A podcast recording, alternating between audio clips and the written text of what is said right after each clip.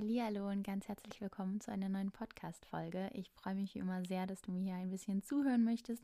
Wenn du mich noch nicht kennst, ich bin Kalina, ich habe eine Zöliakie und erzähle hier auf dem Podcast immer so ein bisschen Themen, die ja damit in Verbindung stehen oder Gefühle, die damit einherkommen und ähm, teile das Ganze auch auf Instagram glutenfreier Alltag, wenn du mir da folgen magst und freue mich auch immer sehr über deine Meinung zu den verschiedenen Themen oder deine Probleme und Hindernisse im Zusammenhang mit der glutenfreien Ernährung.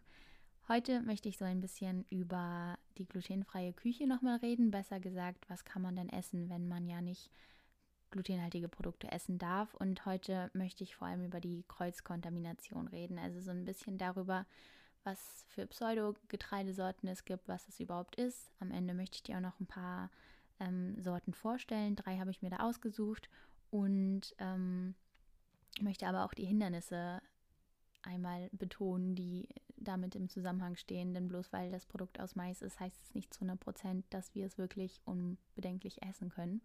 Und ja, deshalb denke ich, ist das Thema sehr wichtig und wir werden uns das heute mal ein bisschen genauer anschauen. Wir wissen ja, dass Gluten in den üblichen Getreidesorten enthalten ist, sprich in Weizen, in Hafer, Roggen und Gerste. Und Kreuzkontamination ist manchmal so ein bisschen sehr tricky, denn man denkt bei manchen Produkten wie Mais oder Buchweizen, dass sie an sich, äh, an sich glutenfrei sind. Sind sie auch. Aber hier kann es eben zu dieser Kontamination kommen und das ist manchmal sehr tricky und auch sehr schwer nachzuvollziehen und vor allem zu kontrollieren. Man spricht übrigens generell von einer Kontamination, wenn ein eigentlich glutenfreies Produkt mit einem glutenhaltigen Produkt in Verbindung kommt und somit dann aus Versehen Gluten enthält. Die Kontamination kann in unterschiedlichsten Fällen auftreten. Also es kann schon im Anbau losgehen, es kann aber auch im Herstellungsprozess passieren oder eben in der Verarbeitung. Und dadurch kann es dann eben sein, dass dieses Lebensmittel, das wir an sich denken, unbeschwert essen zu können, für uns dann doch nicht mehr essbar wird, weil das ist ja so ein bisschen das, was an der Zöliakie so belastend sein kann, dass so eine kleine mikroskopische Menge an Gluten ausreichen kann, um eine Reaktion auszulösen. Also wirklich nur so ein mini, mini bisschen. Ähm, und wir haben Symptome. Und diese Symptome können bei allen von uns unterschiedlich ausfallen. Also manche haben Durchfall, ich muss mich meistens erbrechen, aber habe auch irgendwie Verstopfung. Ähm, andere habe ich auch gehört, haben Kopfschmerzen oder fühlen sich einfach super müde und irgendwie ja absolut nicht gut, sind erschöpft. Also da können die Symptome wirklich von A nach B gehen und ganz, ganz individuell ausfallen. Da kannst auch gerne mal auf deinen Körper hören und vielleicht auch mal so ein bisschen aufschreiben, wie man in sich fühlt und äh, das so ein bisschen selber kontrollieren, einfach weil es da einfach leider keine Verallgemeinerung gibt und es bei jedem so unterschiedlich ausfällt und das kann auch echt belastend sein. Manche haben ja auch gar keine Symptome, ähm, aber trotzdem sollte man es, glaube ich, lieber nicht riskieren, denn es ist auch langfristig absolut nicht gut für unseren Körper, schadet unser Immunsystem und das sollten und wollten wir unbedingt ähm, vermeiden genau aus diesem Grund ist es halt so super wichtig, dass Prozesse geprüft und abgesichert werden. Denn ich würde dir immer empfehlen, im Zweifel das Risiko lieber nicht einzugehen und dann lieber zu verzichten. Denn es gibt nichts Belastenderes, als wenn man eigentlich einen schönen Abend, ein schönes Frühstück oder lass es nur einen Kaffee sein, äh, haben möchte und es einem dann absolut nicht gut geht. Das wollen wir lieber nicht ausprobieren. Ähm, genau, und eigentlich denkt man ja, dass diese Pseudogetreidesorten, zum Beispiel Quinoa, Amaranth und Buchweizen, ähm, alle glutenfrei und unbedenklich sind oder auch Mais. Aber ich würde nicht diese Folge machen, wenn es da nicht so ein paar kleine Hindernisse gibt, auf die man achten muss. Und das möchte ich dir einfach nur kurz heute erzählen, dass man gerade bei Mehlen super, super Vorsicht gewahren muss. Aber kurz einmal zu dem Pseudogetreide. Pseudogetreide sind zum Beispiel Quinoa, Amaranth und Buchweizen und die zählen zu den Fuchsschwanzgewächsen und enthalten viele Nährstoffe, Vitamine und Ballaststoffe. Und die lassen sich quasi verarbeiten wie normales Getreide, nur dass sie eben kein Getreide sind. Kurzer Funfact an dieser Stelle, die heißen deshalb Pseudogetreide, weil Pseudos auf Altgriechisch für Täuschung steht und es quasi vorgibt, ein Getreide zu sein und uns alle täuscht, aber kein Getreide ist, fand ich sehr witzig mal zu wissen. Und die sind an sich glutenfrei. Vorsicht muss man vor allem bei verarbeiteten Produkten und bei Mehlen dieser Sorte gewähren. Es gibt eine Menge glutenfreie Mehle, die von Natur aus glutenfrei sind.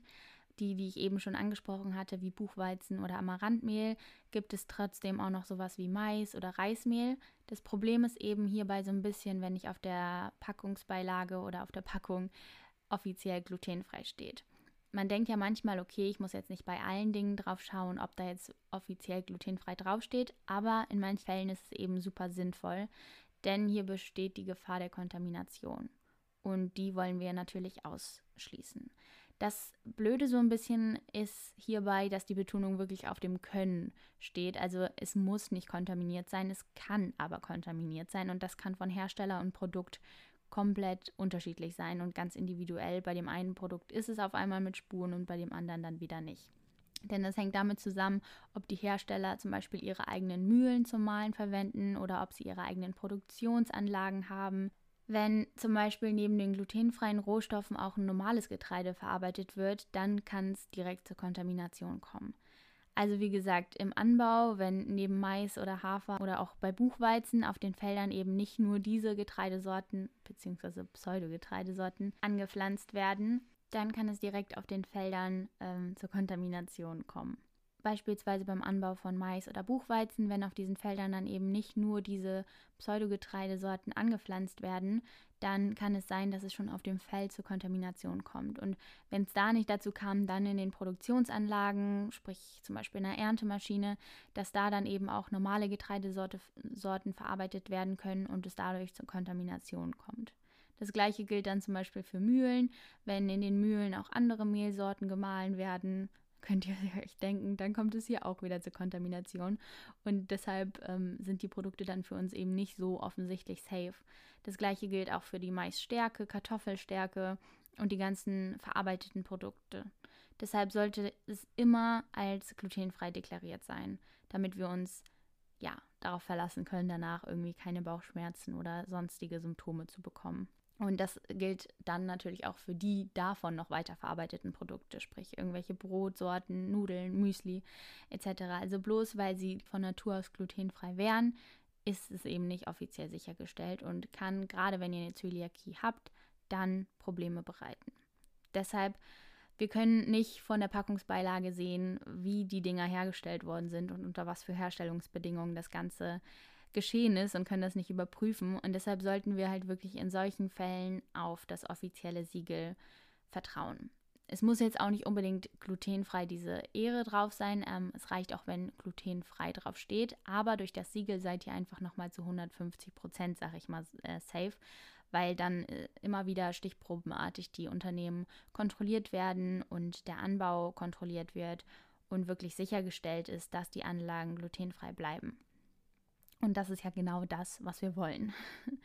Ähm, das Siegel kommt übrigens immer dann drauf, wenn das glutenfreie Produkt höchstens 20 ppm, also Parts per Million, an Gluten enthält. Dann darf man das Siegel haben, habe ich mal nachgeguckt. Ja, so viel zum Thema erstmal, ähm, wieso bloß weil das jetzt ein Buchweizenmehl ist und nicht glutenfrei draufsteht, kann es trotzdem ein Problem bereiten.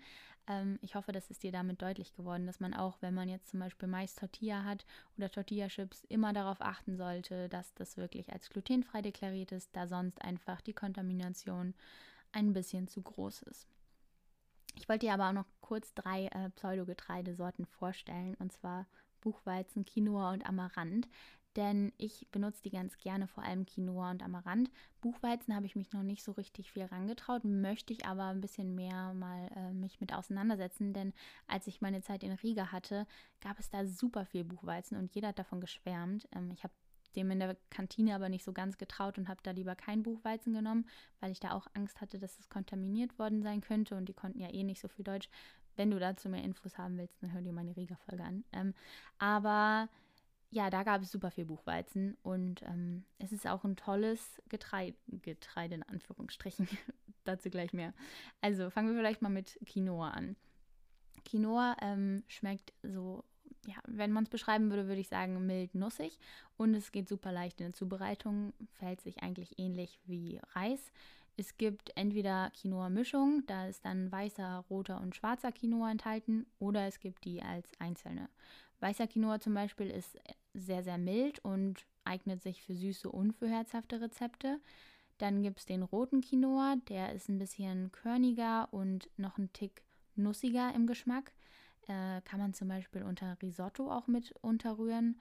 Und dann gibt es schwarzen Quinoa und der ist relativ bissfest und der ist zum Beispiel super für so einen Quinoa-Salat. Und ich finde, ein Quinoa-Salat, der eignet sich auch richtig gut zum Meal Prep. Also den nehme ich mir gerne mal mit in die Uni. Der hält lange satt. Quinoa enthält unter anderem auch viel Magnesium und Eisen und liefert viele gute Proteine. Also von daher könnt ihr ruhig mal Quinoa mit in eure Ernährung bringen. Ähm, wie man den zubereitet, ist relativ leicht. Man wäscht ihn am Anfang, dann kocht man ihn mit einer doppelten Menge auf. Ich nehme eigentlich immer, wenn ich irgendwas koche, noch einen Löffel Gemüsebrühe dazu, einfach damit es vom Geschmack noch ein bisschen äh, genießbarer ist. Also ich, ich mag das einfach gerne, wenn alles so ein bisschen nach Gemüsebrühe schmeckt. Und dann lässt man das einmal aufkochen. Wenn es dann kocht, dann lässt man, stellt man es wieder runter und lässt es einfach köcheln, so 15 bis 20 Minuten, je nachdem, was ihr für eine Sorte benutzt. Und ähm, ja, dann ist es eigentlich auch schon fertig zum Verarbeiten. Wenn noch Wasser übrig ist, kippt ihr das natürlich ab ähm, und dann könnt ihr es verwenden. Buchweizen ist auch in tausend verschiedenen Formen möglich gefühlt. Also es gibt Buchweizenmehl, es gibt es als ganzes Korn oder es gibt auch Buchweizenflocken, die ihr dann irgendwie im Müsli oder so verwenden würdet. Buchweizen hat wie ich es gelesen habe, einen relativ kräftigen Eingeschmack. Ähm, wie gesagt, ich habe mich selber noch nicht so oft an Buchweizen rangewagt, will das jetzt aber unbedingt mal machen. Ähm, aber was an Buchweizen gut ist, es enthält sogenannte Flavonoide und die schützen das Blutgefäß, also die schützen die Blutgefäße. Sorry, mein Magen knurrt, ich muss gleich mal frühstücken. Wo war ich denn jetzt? Ach so, beim Buchweizen. Das enthält Flavonoide und die schützen die Blutgefäße und sind sehr gut für unser Immunsystem. Und das wollen wir.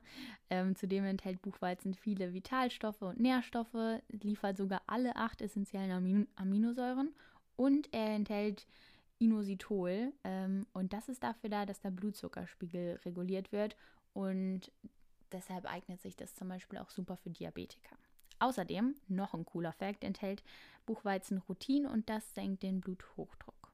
Also ruhig mehr davon essen. und äh, genau, dann gibt es noch Amaranth. Amaranth hat den Namen aus dem Griechischen und das bedeutet so viel wie unsterblich ähm, und hat auch super, super gute Nährwerte. Deshalb könnt ihr es gerne essen. Es ist reich an Ballaststoffen. Das ist natürlich vor allem dafür gut, um uns lange satt zu halten und auch gut für die Verdauung. Ähm, also eignet sich auch super zum Mitnehmen. Es liefert dazu noch Eiweiß und ist auch wieder super vielfältig anwendbar. Also ihr könnt es entweder kochen und dann im Salat oder aber auch, es gibt diese puffartigen Amaranths, das könnt ihr in Joghurt oder im Granola machen und es schmeckt auch relativ nussig und mild und lässt sich aber trotzdem entweder süß oder herzhaft ganz unterschiedlich zubereiten. Auch hier ist es eigentlich der gleiche Vorgang. Man wäscht es zuerst und kocht es dann mit, einem, mit der doppelten Menge Wasser auf und lässt es dann ungefähr 30 Minuten bei mittlerer Hitze köcheln.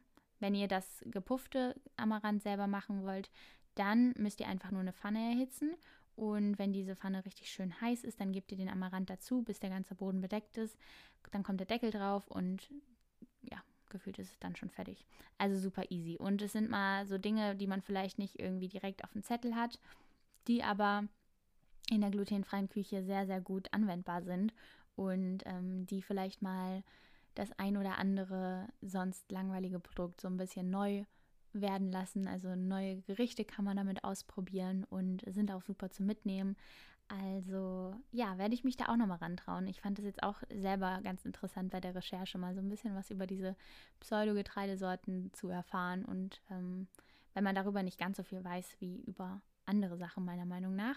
Vielleicht war es ja auch interessant für dich. Ähm, vielleicht isst du eins von den drei ja auch schon oder magst irgendwas besonders gerne, manches nicht. Hast vielleicht auch Tipps für ein paar gute Rezepte, dann lass mich das alles sehr, sehr gerne wissen. Entweder kannst du mir bei Instagram schreiben oder auch eine E-Mail. Ich freue mich auf jeden Fall auf deine Rückmeldung ich hoffe, dir hat das Thema heute gefallen und ich wollte gern auch noch ähm, mal eine Folge dazu machen, wie sich das Ganze bei zum Beispiel Linsen verhält, denn da kann es auch wieder die Gefahr der Kontamination geben oder bei Körnern. Ähm, dazu aber mehr, weil ich glaube, sonst wird die Folge einfach zu lang. Ich freue mich, wenn du bis hierhin zugehört hast und ich freue mich, wenn dir die Folge gefallen hat. Und ähm, bis zum nächsten Mal. Hab noch einen ganz schönen Tag und ähm, ciao.